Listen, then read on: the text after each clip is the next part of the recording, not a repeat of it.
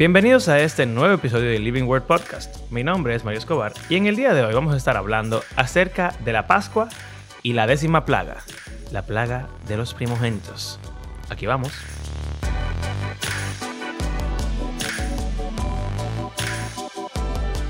Hola, mi nombre es Abraham Sánchez. Estoy aquí junto a Mario Escobar Eso yo. hablando sobre el libro de Éxodo, Exodus. En el cual Dios Tú sabes que el nombre de Éxodo en, en hebreos, en hebreo, el nombre de Éxodo es nombre, nombre, sí, nombres, Shemot. porque Porque- no es que los libros comienzan con la primera palabra. Ajá. Entonces el libro de Éxodo empieza diciendo, esos son los nombres de los hijos de Israel que entraron en la tierra de Egipto con José. Entonces, Qué extraño. Éxodo se llama nombres. Ok, perdón, continúa. Génesis sí igual, o sea, en el principio. Sí, en el principio. Nice. Es heavy. Sí. Me gusta el de números, en el En el desierto. desierto. Y Levítico se llama eh, y hab- habló. Se llama, eh, no, o llamó, llamó, se llama cara no sé cuánto. Porque dice, empieza diciendo, y llamó Dios a Moisés desde el tabernáculo y le dijo. Entonces la primera palabra es y llamó. Y Deuteronomio se llama Devarim, las palabras. Estas son las palabras de Moisés al pueblo de Israel cuando estaban en Qué raro. ¿Te imaginas? Bueno, yo iba a decir que eso es raro, pero hay muchos de los himnos que se cantan en las iglesias que el, el título del himno son la primera Sí, palabra de la canción, o sea que no es tan raro en verdad.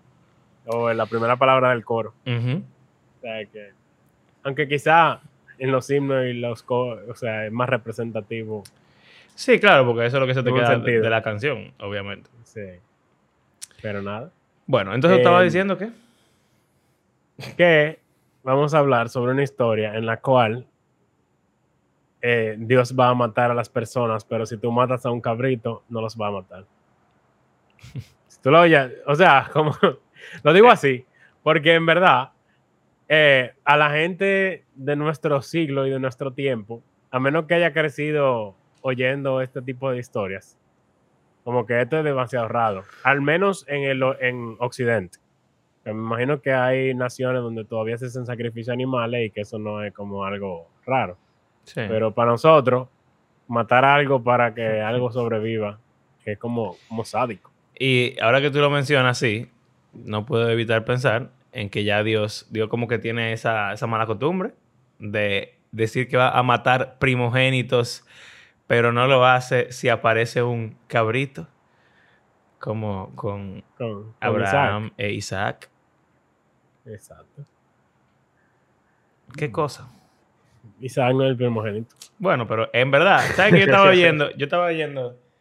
eh, estoy leyendo el libro de, de Michael Heisen, el, el Reino Invisible, Mm, interesante. que habla acerca del mundo espiritual eh, desde la, la cosmovisión y la cultura eh, judía antigua, hebrea, realmente. Entonces, una de las preguntas, o uno de lo que de las cosas interesantes hasta ahora en el libro, fuegos artificiales.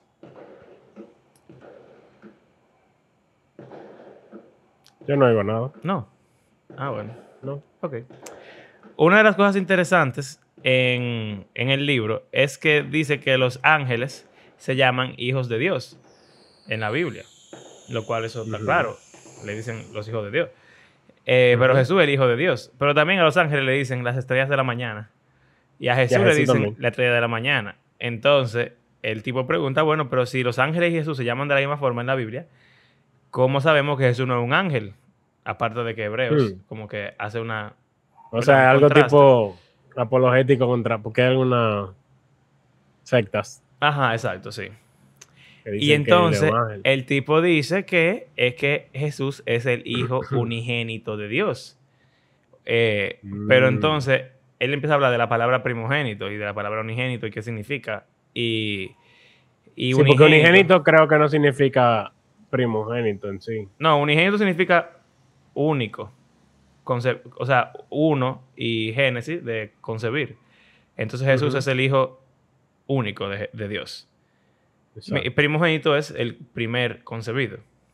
Pero si los otros ángeles son también hijos de Dios, Jesús no es el único hijo de Dios, porque tiene más hijos.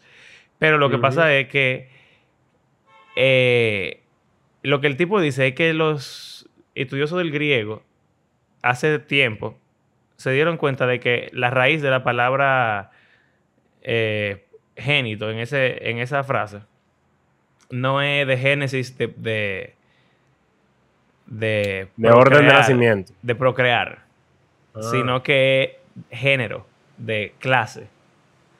Entonces no significa único progeni- pro- progenea- pro- procreado, sino que significa único en su clase. O sea, el hijo especial o el hijo único, como que Mm. diferente a todos los otros hijos de Dios. Entonces, ¿por qué estamos diciendo esto? Ah, porque Isaac. porque Isaac no era el primogénito de Abraham, pero sí era el unigénito de Abraham. Era su hijo único en su especie porque era el hijo de la promesa. Y Mm. nada. Vamos a hablar de la Pascua ya. Porque... A matar cabritos. Vamos a ver. Eh, ¿Qué es lo que está pasando entonces en la historia hasta ahora? entonces, em, José es genial y llevó a la gente a Egipto, al pueblo de Israel, que en ese momento eran 70 hombres, em, con sus mujeres, obviamente. Entonces llegó un faraón, un rey de Egipto, que no conocía a José ni nada de lo que, porque esa gente estaba ahí, y él dijo, eh, ok, ellos son muchos, vamos a matarlos. O bueno, vamos a hacerlo nuestros esclavos, y después de eso todo, porque esos esclavos estaban fructificando y multiplicando en Egipto, y él dijo, eh, no, esto es un problema, vamos a comenzar a matarlo, entonces a todo varón que nazca, ¡shuan! muerto. Muerto. Entonces, la mamá de Moisés vio que él era bueno. y entonces lo puso en un arca. Y todos los otros niños que murieron en el diluvio del río Nilo, Moisés sobrevivió, se le fue criado por su misma madre, pero como un príncipe de Egipto. Y luego mató a un hombre, se fue, se encontró con Yahweh en el monte. Y entonces Yahweh le dijo, libera mi pueblo. Y él fue, después de mucha... Eh, Sí, sí, que no quería ir. Y entonces ah, Yahweh le dice como que él va a endurecer el corazón de Faraón y no lo va a dejar ir. Pero que él va a mostrar su mano poderosa. Y vimos las veces pasadas como ya, bueno, nueve plagas diferentes. Y eh, hicimos mucho énfasis en cómo son como un inverso a la creación en Génesis 1. Ujú. Básicamente, Egipto está siendo descreado, destruido. Em, no tiene luz, no tiene planta, no tiene agua, no tiene tiene animales, animales. no tiene personas. O sea, las personas están muriendo también. Sí. Y Faraón, cada vez más, dice: Sí, sí, los voy a dejar ir. Y después dice: No se van. El tipo. Entonces, sí, sí, está endurecido. Y su, frase célebre al principio de toda esta conversación fue: ¿Y ¿Y quién, es Yahweh? tipo? ¿Quién es Yahweh? Para yo dejar que la gente se vaya simplemente porque él es él. Que literalmente eso es lo que significa. En verdad, es importante Entonces- cuando uno, cuando uno repasa y ve todo así, como una historia completa. Porque si tú no te acuerdas que eso fue lo que inició todo, ¿quién es Yahweh? Entonces, tú, la historia de las 10 plagas para la gente es como una historia divertida, hasta de niño, de cómo Dios rescató a su pueblo de, de los malos. ¿Ves? Pero- Matando a lo malo. Ajá. Pero, o sea, es que hay una lucha. Todo esto es una, es una guerra de Sí, dioses. es como una demostración de, de poder. Sí, como dicen ahora en inglés, estaba flexing. Exacto.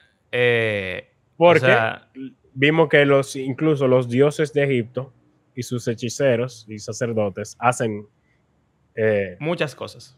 muchas cosas que Moisés mismo hace. Y es interesante que ellos mismos le dijeron a Faraón, eh, nosotros no podemos contra ese Ya. Yahweh, suelta eso. Pero obviamente Faraón sigue. Entonces, en esa necedad y dureza de servicio, entonces ya pasaron nueve plagas y entonces Moisés le dice, ah, es heavy que en la plaga de la oscuridad, el faraón le dice a Moisés, si vuelvo a verte, te voy a matar. Y entonces Moisés le dice, es verdad, ya tú no vas a volver a verme. Y el tipo ya, o sea, se sentenció ya que viene el fin, el fin de, todo. Y entonces lo que nos queda ver hoy es la décima plaga. Pero antes de la plaga pasa algo interesante, que es el enfoque de este episodio. Pero para recordar, por si acaso alguien no se acuerda de cuál es la plaga número 10, Dios dice que Él una noche va a matar a todos los primogénitos de todos los hogares que hay en la tierra de Egipto. Lo cual incluye el pueblo de Israel, porque ellos están en la tierra de Egipto. Entonces, todos los primogénitos de los humanos y de los animales, desde, como dice la Biblia, dice, desde Faraón en su trono y el siervo también como el esclavo. En toda la clase en su pobreza. Todo el mundo, todos los primogénitos van a morir. Y yo siempre me he preguntado si eso incluye a los primogénitos que ya eran adultos. Porque entonces murió mucha gente. Pero la. Como que. Incluso Faraón moriría, ¿no? Sí, el, bueno, no necesariamente, pero. Bueno, pero es probable, en verdad. Pero realmente el contexto desde la matanza de los niños hebreos por, por parte de Faraón aparenta ser de niños pequeños, o sea, de, niños y bebés, lo cual lo hace peor. más, eh, más fuerte realmente la historia. Eh, pero nada. Y también habíamos hablado, cuando hablamos de esa historia, dijimos que la justicia de Dios es bien, o sea, a veces es chocante, porque realmente esos niños en cierto modo son, son inocentes, tú sabes. Ellos, no tienen nada que ver con que Faraón sea el, tipo manecio del mundo entero. Pero eh, eh, al mismo tiempo es una justicia muy justa que devuelve las cosas de una forma muy providencial e irónica, porque lo mismo que Faraón estaba haciendo hacia los hebreos es lo mismo que ahora el Dios de los hebreos va a hacer hacia Faraón. Y, si pensamos en ya en términos de esa lucha de Dios versus Dios, Faraón, que era para los egipcios Dios o un Dios muy importante, uno de los principales dioses, eh, podemos decir, el Dios de los egipcios estaba matando bebés hebreos, tirándolos al río Nilo, y ahora el Dios de los judíos, de los hebreos, va a eh, devolverle la misma jugada. Pero el Dios de los hebreos es un Dios lleno de misericordia y de bondad. Y antes de él matar a todos los niños, él les ofrece una forma de escapar. elección. Interesante, porque en el mismo, una de las plagas anteriores que vimos, la de granizo. Ah, es verdad. Que él les dice, entren a sus casas porque viene granizo. El que se queda afuera no le aseguro que sobreviva. Y dice que muchos de los egipcios se quedaron en casa y guardaron su ganado y no les pasó nada. Pero a Faraón, al ganado de Faraón y su gente, le pasó todo porque no quisieron hacer caso. Entonces ahora mismo él le está advirtiendo otra vez. Hay una, va a pasar esto. O sea, él le está diciendo, se van a morir. A menos que hagan esto. O sea, que el que se murió es por ñame. Y en este caso... Como dicen, guerra avisada no mata soldado. Y si lo mata, es por descuidado. Pero en este caso también, igual como en esa plaga que tú mencionaste del, granizo, hubo egipcios que hicieron caso a la advertencia de Dios. Exacto. Lo cual es muy, muy interesante. Y teológicamente hablando, también es importante para cosas que luego suceden en la Biblia. Pero nada. Eh, vamos a leer entonces. a leer. Éxodo 12, Lector, por favor. Dice, en la tierra de Egipto, Yahweh habló a Moisés y a Aarón y les dijo, este mes será para ustedes el principio de los meses. Será el primer mes del año para ustedes. Eso es Rosh ah, Hashanah. Eh, eso es lo de la trompeta. Te voy a decir. Sigue leyendo. No. No, hay dos primer días del año. Este es el primer día del año que es la Pascua eh, porque hay un día, hay un cabeza del año y cabeza Rosh del año. Eh, Rosh Hashanah. Te voy a decir. Que es la de la fiesta de la trompeta, que eso es como en verano. Esto es como en primavera.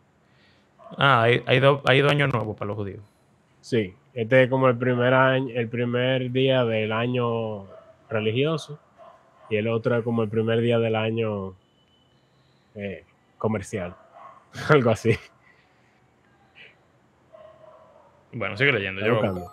Rosh Hashanah, no es. yo creo. Feast of Trumpets. Fiesta de las trompetas. Pausa comercial.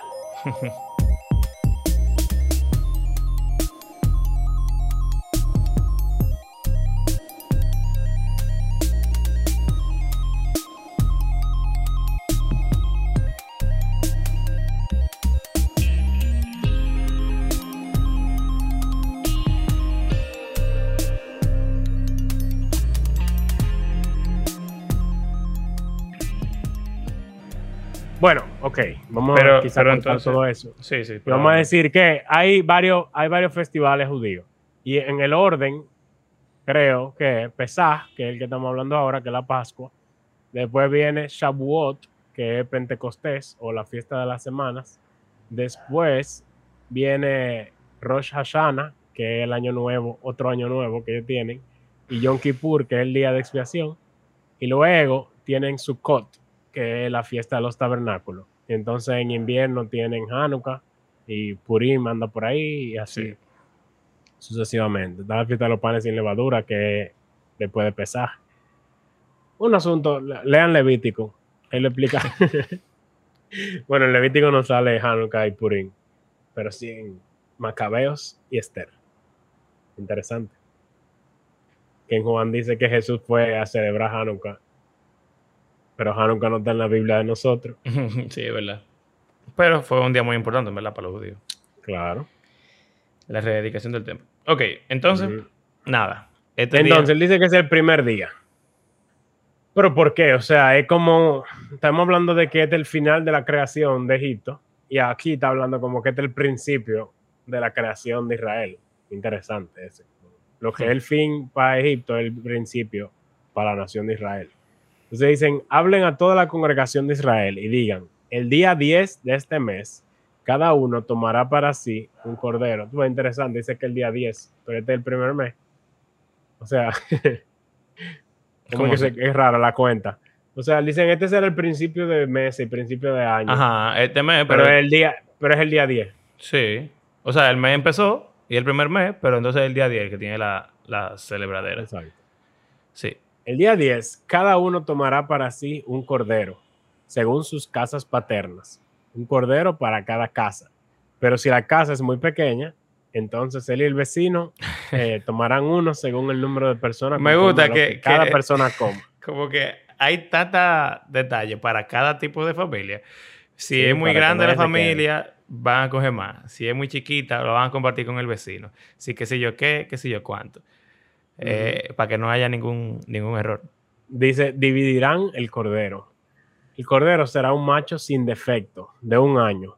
Lo apartarán de entre las ovejas o de entre las cabras. Y lo guardarán hasta el día 14 del mismo mes, o sea, cuatro días.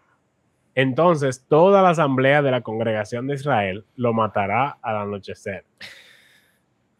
Fuerte. Ellos tomarán parte de la sangre y la pondrán en los dos postes y en el dintel de las casas donde lo coman comerán la carne esa misma noche, asada al fuego, y la comerán con pan sin levadura y con hierbas amargas.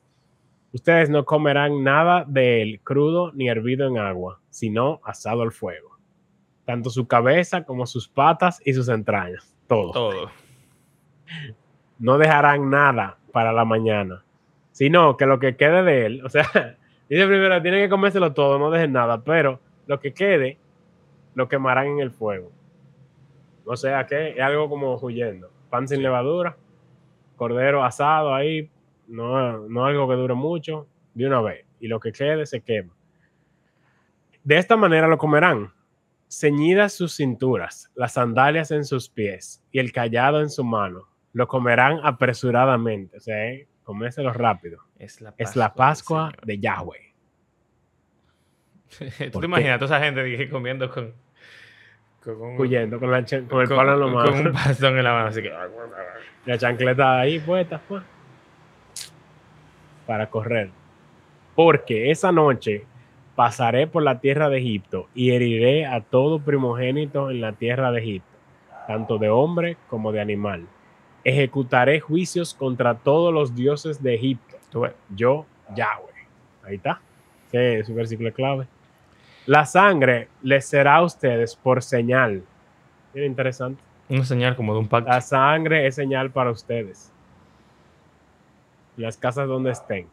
Cuando yo vea la sangre, Mm. pasaré de largo, y ninguna plaga vendrá sobre ustedes para destruirlos cuando yo hiera la tierra de Egipto. Men, ahora que tú dices eso, La sangre es señal. eso es como un arco iris.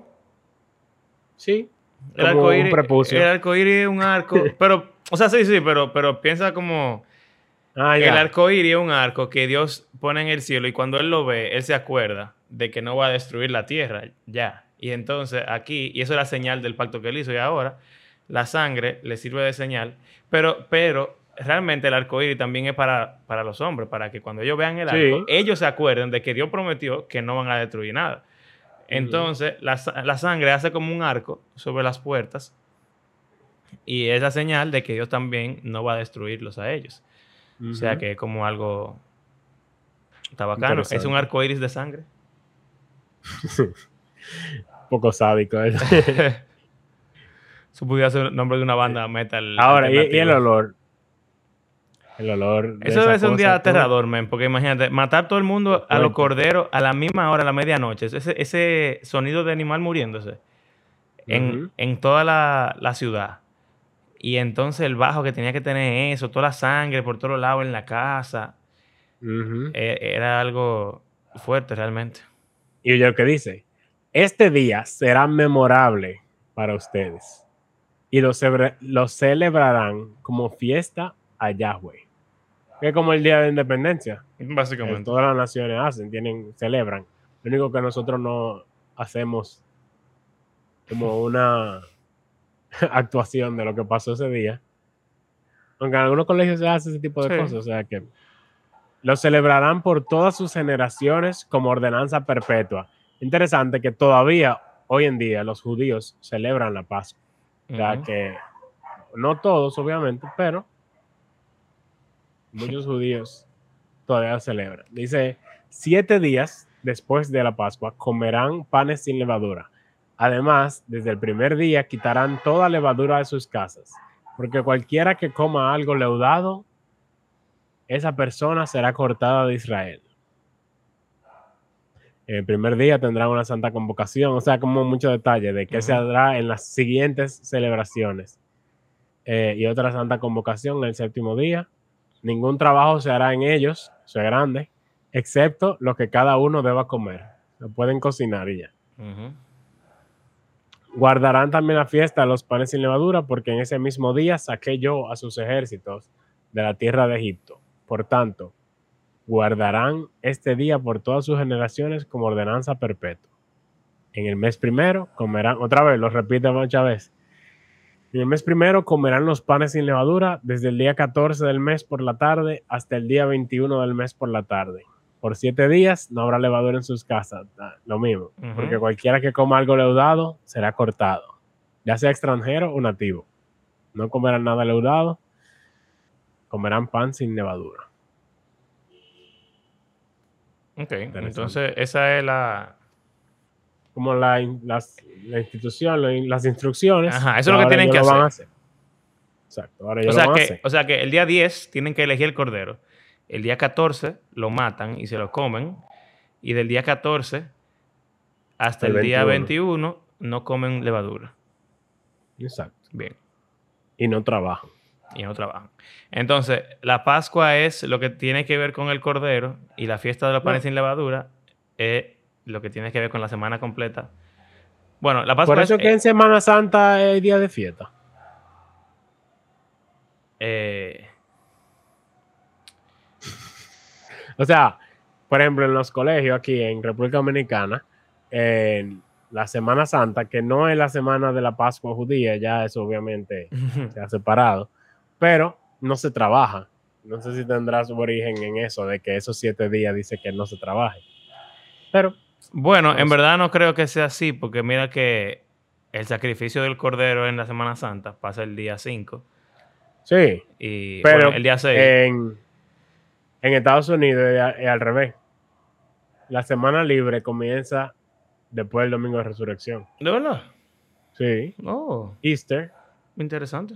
eh, Spring Break, el es la semana después del domingo de resurrección. Interesante, no sabía. Bueno, Cosas raras. entonces, 21. Moisés. Moisés convocó a todos los ancianos y les dijo, saquen del rebaño corderos para ustedes según sus familias y sacrifiquen la Pascua. Ah, por cierto, Pascua. En, Mm. en inglés me gusta que como que se traduce directo, Sí, ¿no? muy, muy literal. Que es pass over. Pasar sobre. por encima. Entonces, Pascua significa que pasa sobre y es lo que hace aquí el ángel eh, de la De muerte. Jehová. Tú sabes que es heavy porque dice, parecería que este ángel de la muerte es el mismo Dios, como el ángel de Dice, Jehová, Yo pasaré. porque dice que él pasará, pero después dice que el ángel pasa. Sí, interesante. Tomarán un manojo de hisopo y lo mojarán en la sangre que está en la vasija y untarán con la sangre que está en la vasija el dintel y los dos postes de la puerta. Ninguno de ustedes saldrá de la puerta de su casa hasta la mañana. Toque de queda. Pues Yahweh pasará Ah, para herir a los egipcios. Cuando vea la sangre en el dintel y en los postes, Yahweh pasará de largo aquella puerta y no permitirá que el ángel destructor entre en sus casas para herirlo. Es como que Yahweh que pasa, pero como que el ángel es que entra. No sé. Y guardarán esta ceremonia como ordenanza para ustedes y para sus hijos para siempre. Pero la sangre no se sigue poniendo. No, ¿O sí? No, solamente la no, solamente el cordero. y lo pone. Cuando entren a la tierra que Yahweh les dará, como ha prometido, guardarán este rito. Cuando sus hijos les pregunten, ¿Qué esta es la parte esto? clave. Esta es la parte clave. De- porque, ok, vamos a hacer la, la Pascua, vamos a comer la comida cada año, pero miren aquí lo interesante.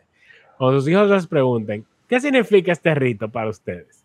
Ustedes le dirán, es un sacrificio de la Pascua a Yahweh, el cual pasó de largo las casas de los israelitas en Egipto, cuando hirió a los egipcios y libró nuestras casas. Y el pueblo se postró y adoró. Es interesante que hoy en día yo he visto videos de Pascuas. Al más pequeño de la casa le toca hacer la pregunta. Entonces, cuando nace otro más chiquito, cuando aprende a hablar, él tiene que aprenderse esa pregunta en hebreo.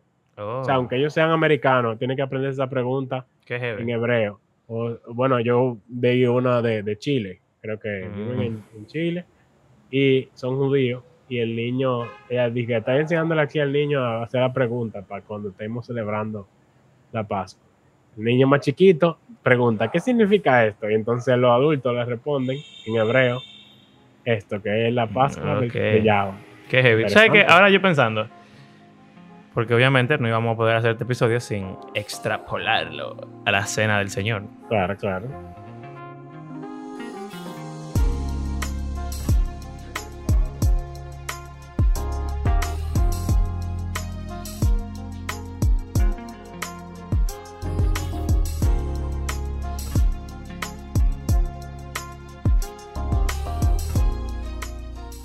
Nosotros, por lo menos en nuestra denominación bautista, y la mayoría de los protestantes, yo diría, o por Sí. lo menos una gran parte, Bueno, los... Sí, los que no son pedobautistas, exacto. eh, no dejan que un no bautizado participe de la cena. O sea, nadie deja que un Ujú. no bautizado participe de la cena. Es como que la... Para tú participar, de la cena, obviamente tiene que estar bautizado porque tú no eres cristiano si tú no estás bautizado. En términos eh, eh, iglesia primitiva, yo sé que no, no, no estamos de acuerdo con eso y eso es una herejía y todo lo que tú quieras, pero para tú... No, pero es verdad, el cristiano se bautiza. O sea, no, no, pero, Ese pero en ese sentido de Se cae de la mata. como que histórico, iglesia primitiva, tú te hacías miembro de la iglesia al bautizarte. Sí. Si no, tú no eras parte de la iglesia. Tú no eras. Eh, y no, hay que hacer, no había que hacer ningún curso ni ninguna cosa de la que hacemos ahora. O sea, que era simplemente la profesión de fe de antes era el bautizo. Entonces, No, incluso a los bebés los bautizaban, que ni siquiera pueden coger un curso. O sea, que, bueno, pero eso es lo que te digo, que eh, no, un no, pe- o sea, esos son pedobautistas, lo- pero los lo, Sí, bautistas, eh, solamente a los, a los que hicieron la profesión y se bautizaron. Entonces, nosotros no tenemos esa posibilidad de que podamos hacer una cena del Señor. Sí, o sea, la cena del Señor es nuestra Pascua, por decirlo de una forma bien resumida. literalmente. Entonces, un niño pequeño, muy rara vez, para no decir prácticamente nunca, va a poder, en este contexto, estamos todos reunidos en una cena, en la cena del Señor, y hacer la pregunta, ¿qué significa esto? Y decirle, Bueno, ellos la hacen. Pero en la cena. Ay, sí, me imagino que la primera vez que ellos lo ven, preguntan como que, ¿por qué están haciendo esto? Pero Ah. no, no participa, Exacto, no, no está participando. lo cual es raro porque como que Tú no te... tú tú- excluido. a ti te va a matar el ángel de la muerte. bueno, Pero, pero también eh, es que, es que es diferente porque esto era una cena, una comida realmente. Nosotros hacemos la, la Santa Cena como una eh, procesión extraña en la cual te dan una galletica y un vaso. Pero no es... pero en la iglesia primitiva era una cena. Exacto. Entonces eso es lo que digo. En la iglesia primitiva la gente se reunía en una casa y si, si extrapolamos esto y lo traducimos a ser cristiano, probablemente esa gente eran pedocenistas y los niños podían... Sí, pedocomunio se le llama. Ajá. Entonces ellos podían, ellos podían, los niños podían comer de la Santa Cena sin ser bautizados quizás o sin ser convertidos, nacidos de nuevo sí, o lo que sea. Sin haber hecho una profesión, una confesión. Ajá. Y entonces ahí, un niño que crece en un lugar cristiano, que está viendo y comiendo de la cena y participando del pan y del vino y de todo eso, entonces pudiera preguntar y decir, oh, ¿y por qué hacemos esto? Y entonces ahí le dirían, bueno, esta copa es el nuevo pacto en la sangre del Señor, que por nosotros fue derramada, y este pan es su carne, que fue partido por nosotros. Si nosotros hacemos esto en memoria de Él, hasta que Él vuelva. Pero, Interesante que, que es semanal, este era anual. sí, es verdad. La de, Como que nosotros no tenemos esa, esa oportunidad tan como qué sé yo, como como es raro. sí. Como que un, niño no formaría parte así de, de algo como esto para preguntar eso así. No- Porque también como que la forma en la que la celebramos es como, yo creo que lo hemos hablado ya en el podcast, es como todo el mundo reflectivo. Sí, mundo eh, muy Generalmente en mi iglesia muy solemne y todo el mundo Sí. como con la cabeza abajo, pidiendo perdón por sus pecados. Eh, y no como una recordando la fiesta. cruz y la muerte de Cristo. Sí, y muy, hemos dicho también muy egocéntrico eh, y no comunidad céntrico. O sea, Ah, to- sí, muy todo, yo, todo yo, todo yo, todo yo, es en vez de somos el pueblo del Señor que Él compró con su sangre, que estamos celebrando aquí esta cena. Eh, entonces, qué sé yo, creo que sería interesante volver a esas raíces de lo que significa la Pascua, como Jesús la celebró, una cena con sus No, y que, exacto, y no solo eso, sino de que en cierto modo, al participar de la Pascua, es como que tú te transportas a la primera Pascua. Sí, a ese día. Entonces es como que tú estás en ese día, tú estás en Egipto, tú eres un esclavo y tú estás celebrando la Pascua y entonces sabiendo que el Señor va a sacarlo de Egipto y etcétera. Y nosotros, celebrando la cena, pudiésemos como transportarnos, imaginando nosotros en la cena con Jesús. E incluso yo creo que eso es parte de la razón por la que se lee el pasaje. Sí, Que claro. igual aquí, como hay algo escrito que el adulto tiene que responder, generalmente en la cena del Señor se lee el pasaje de o de 1 Corintios o se lee en uno de los evangelios, de los sinópticos. Ujú. Dice, y tomó pan, Sí, y lo sí. bendijo y dijo, este es mi cuerpo. Como que quizá no se dice, pero el ideal es que eso te transporte a como que, miren, este a es ese mi momento, este es mi cuerpo. tú, tú eres uno de los discípulos que está ahí sentado en ese día y lo estás viviendo. Como un, ro- un role playing. Ajá. Dungeons and Dragons. Pero al mismo tiempo, es una celebración. Porque Jesús resucitó. Sí. Yo siento que tendemos a enfocarnos en la muerte. No, y también, y también lo hacemos, mira, aunque lo hagamos en la muerte, para nosotros no es una celebración la, la cena. No. Es algo triste. O sea, ni siquiera celebramos la muerte porque es una muerte. Quizás Exacto. también por eso tiene que ver. Pero en verdad, en verdad, en verdad, la muerte de Cristo es una, eh, debería ser un motivo de celebración, así como la muerte de su cordero. Es la razón por la cual Jehová pasa por, por la casa de uno.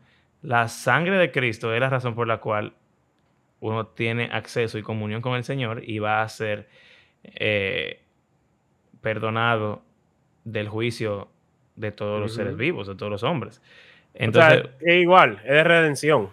exacto. O sea, ustedes eran esclavos en Egipto y yo los redimí con el pago de la sangre, en este caso de los corderos. Aquí, nosotros somos esclavos al pecado y a la muerte, y entonces Dios nos redime con el pago de la sangre de Cristo para que tengamos nueva vida en Él. Como Él resucitó, nosotros también resucitaremos y Dios va a restaurar toda la creación. Aquí eh, ellos salen de Egipto y se crea la nación, como una nueva creación, Una nueva una nueva creación. nación, un reino. Se establece el reino después un del reino de sacerdotes para el Señor. Exacto, o esa era la idea. Sí, o sea, debería ser, deberíamos, deberíamos re- re- Revisar. revisar y, y reestructurar y, y corregir. Deconstruir la palabrita que está No, no, no, no. y que es controversial. Sí, pero no es, eh, ¿sabes? Realmente Pero tiene no que es ver. de construir. Utilizándola, sí, o sea, utilizándola correctamente. Como que, ok, ¿por qué hacemos lo que hacemos? ¿Y qué se supone que dice la Biblia que deberíamos hacer? Y de Sí. reevaluar como que cuál es el propósito de esto y qué quizás podemos cambiar. Eso es lo que deconstrucción significa realmente.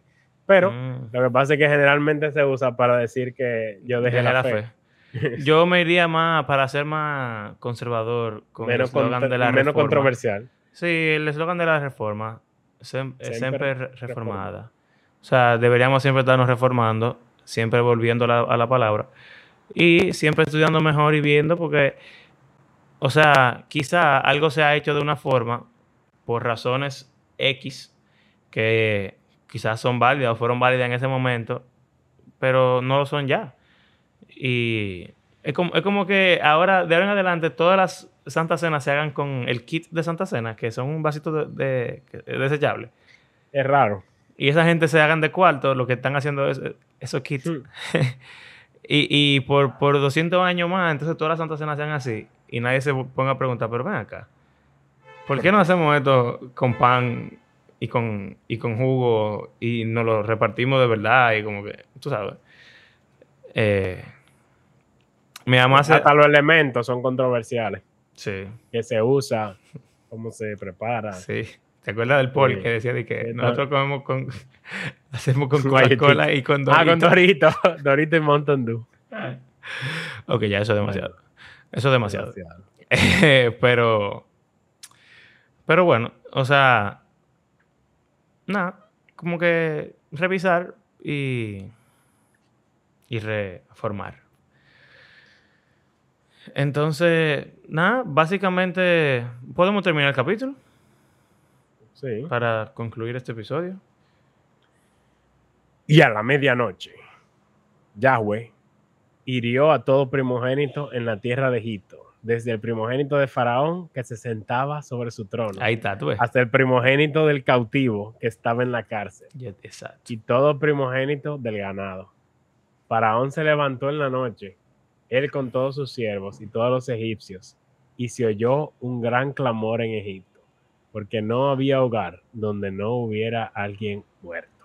Fuerte. Es muy fuerte.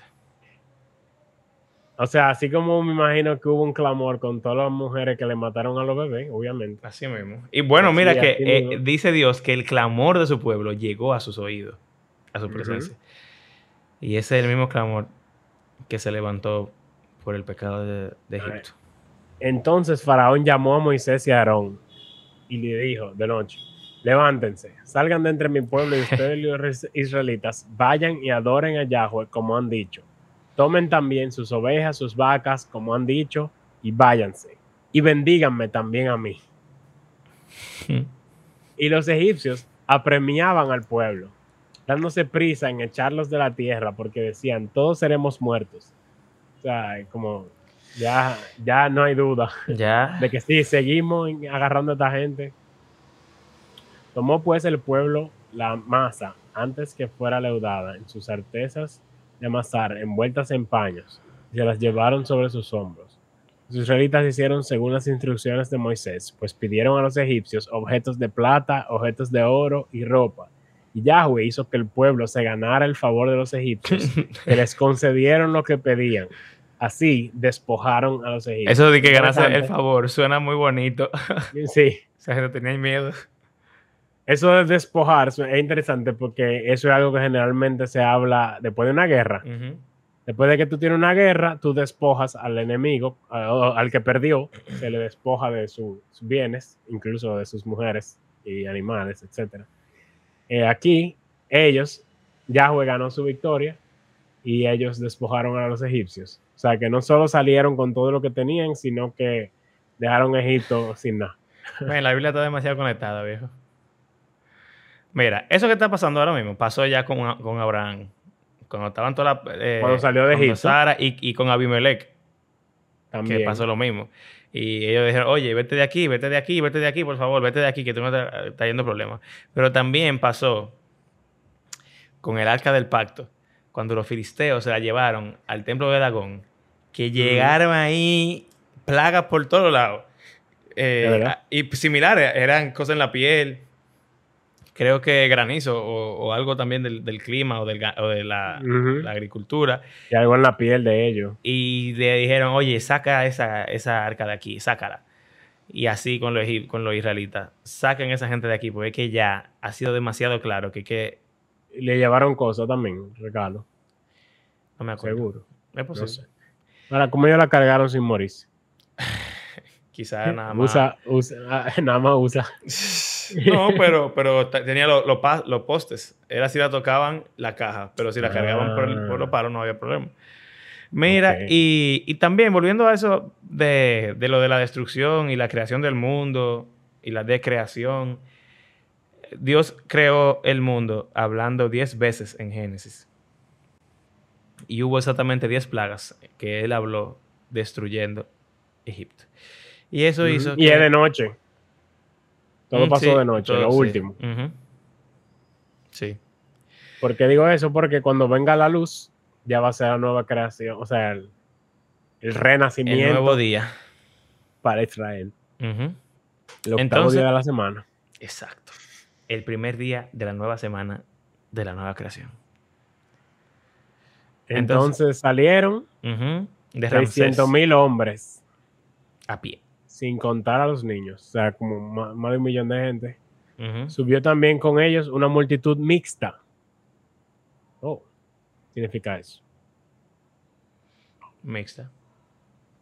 ¿Qué significa mixta? Eso no es lo que dice la Reina Valera. Vamos a sí, No, no, multitud de toda clase de gentes. Ah, bueno. Déjame buscarlo en mi Biblia interlinear. ¿Qué, qué versículo es este? 30. Eh, Éxodo 12, 38. Yo creo que eso es lo que estábamos hablando, de que no solo los israelitas hicieron la Pascua, o sea, lo del Cordero, sino que un grupo de gente que probablemente hizo lo del poste, se fueron con ellos también.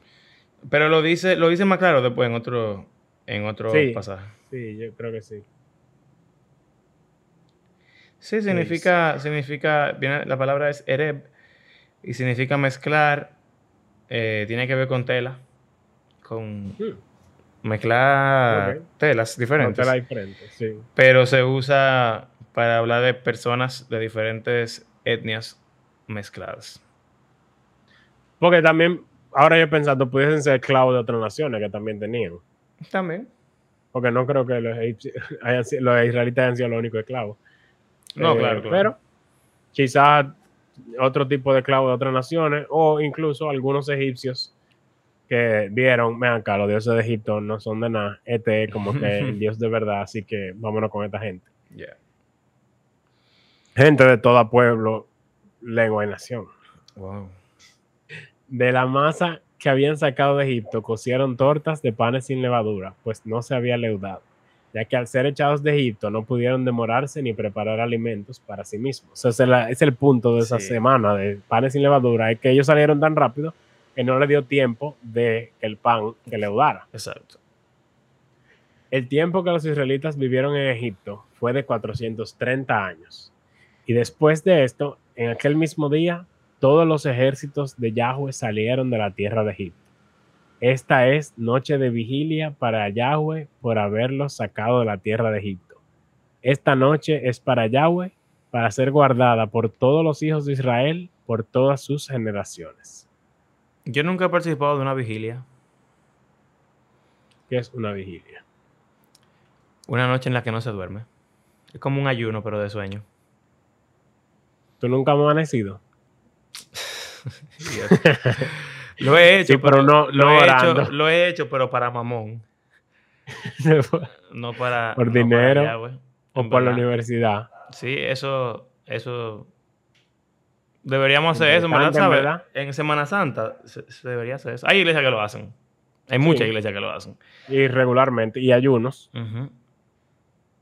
Debería ser una Em. práctica más común, más frecuente. Y Yahweh dijo a Moisés y a Aarón, esta es la ordenanza de la Pascua. Ningún extranjero comerá de ella, pero el siervo de todo hombre comprado por dinero, después de que lo circunciden, podrá entonces comer de ella. El extranjero y el jornalero no comerán de ella. Se ha de comer cada cordero en una misma casa. No sacarán nada de la carne fuera de la casa, ni quebrarán ninguno de sus huesos. Toda la congregación la celebrará de Israel. Pero si un extranjero reside con ustedes y celebra la Pascua a Yahweh, que sea circuncidado todo varón de su casa, entonces que se acerque para celebrarla, pues será como un nativo del país. Pero ninguna persona incircuncisa comerá de ella. Interesante. Sí. Aquí se está abriendo la puerta que dice primero como que no, solo los judíos pueden celebrar. Y después dice, si un extranjero quiere celebrar, que es será como un nativo. Ya es judío, ya. Interesante.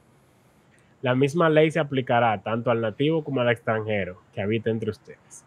Entonces lo hicieron así, todos los israelitas. Hicieron tal como Yahweh había mandado a Moisés y Aarón, y aquel mismo día Yahweh sacó a los israelitas de la tierra de Egipto por sus ejércitos.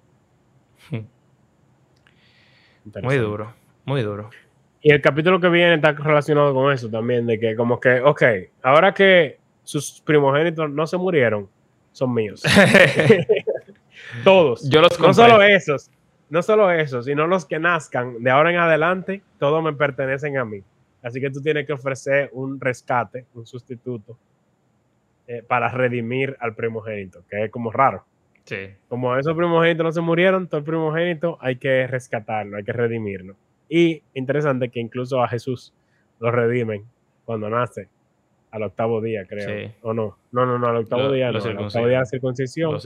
Pero después es que lo, lo redimen en el templo. Incluso da instrucciones diferentes dependiendo de la clase social.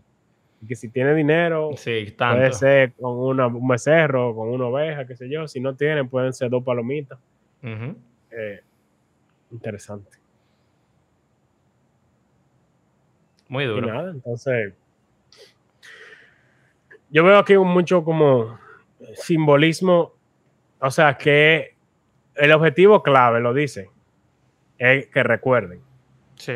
¿Y qué forma más grande de recordar de que tú hubiese muerto a que maten un cordero delante de ti? O que Y tú lo la mates. se unte, que tú lo mates, tú digas, wow. O sea, Eso yo. y lo mismo pasa con, con esto del rescate de los primogénitos para siempre, de que, wow, nació uno, él no me pertenece, pero a cambio de él, para yo poder tenerlo, le doy a Yahweh un pago. O sea, básicamente, eh, eso de que le pertenece a Dios, eso es para matarlo. ¿Pero por qué? Es como raro. Bueno, porque no se mató. en Porque él. no se mató en Egipto, ahora es un sacrificio para el Señor, pero entonces ofrece el sacrificio del cordero y ya no tiene que matar a tu hijo. Más Abraham e Isaac. Cada Exacto. primogénito tiene que ser Y Abraham co- son como sombra de la misma muerte de Cristo Sí, también. claro. Bueno, el mismo todo, Dios Todo está el mismo fríamente Dios- calculado. entregó a su primogénito. Exacto. Muy heavy. de nuevo, la Biblia es dura. Entonces, cuando participemos en nuestras iglesias de la cena, hagamos un énfasis no solo en individualmente pedir perdón al Señor por ser malos cristianos durante la semana o el mes o el año, sino en como comunidad recordar eh, la vida de Cristo y su muerte y su resurrección y que Él está vivo y está reinando ahora mismo Sí. y cómo Él volverá, va a volver a aparecer. Y que nosotros Y somos todo. beneficiados por eso, de una forma incalculable. Y eso debería de llenarnos de alegría. Que estábamos muertos, pero ahora podemos estar vivos. E igual, el cordero. Es, es lo, es lo o mismo. sea, íbamos a morir, pero ahora podemos tener vida porque el cordero murió. Literalmente es lo mismo. es así. Eh, Nosotros somos los primogénitos, Cristo es el cordero, y ahora nosotros hemos sido redimidos porque Él murió. Normal. Ya, ya tú sabes. eh, cuando, cuando Vera te pregunte qué significa esto, Ya le Hay voy a que dar un responder. pedacito. Que aunque la iglesia no la deje, y que toma. Voy a coger dos pancitos en vez de uno. Ey. este episodio se acabó por razones de herejía. La voy a bautizar en la bañera ahora. Ok, eh, despídenos.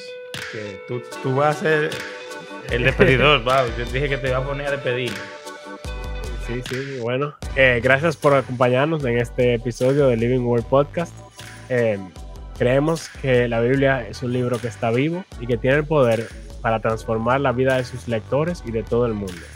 Y damos gracias a ustedes que hacen este podcast parte de su rutina semanal y que nos escuchan y ponen en sus stories de Spotify, que fue uno de los podcasts que más escucharon en el año.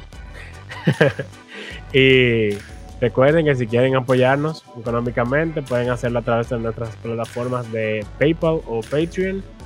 Y nada, hasta la próxima. Vamos a seguir hablando sobre el libro de Éxodo y el pacto que se hará con Israel. Pero antes de, ellos son unos idiotas igual que nosotros. Y harán- dale. y, harán muchos errores. Pero antes de eso, todavía el flex de Yahweh no ha terminado. Ey, Dios se Así pasa, que- Dios se pasa, Dios está burlado. Viene, viene el, el- el último flex contra Egipto. Todavía falta. Así que ya ustedes saben. Eh, la semana próxima. Hasta la próxima. Adiós. La semana próxima, hasta la próxima.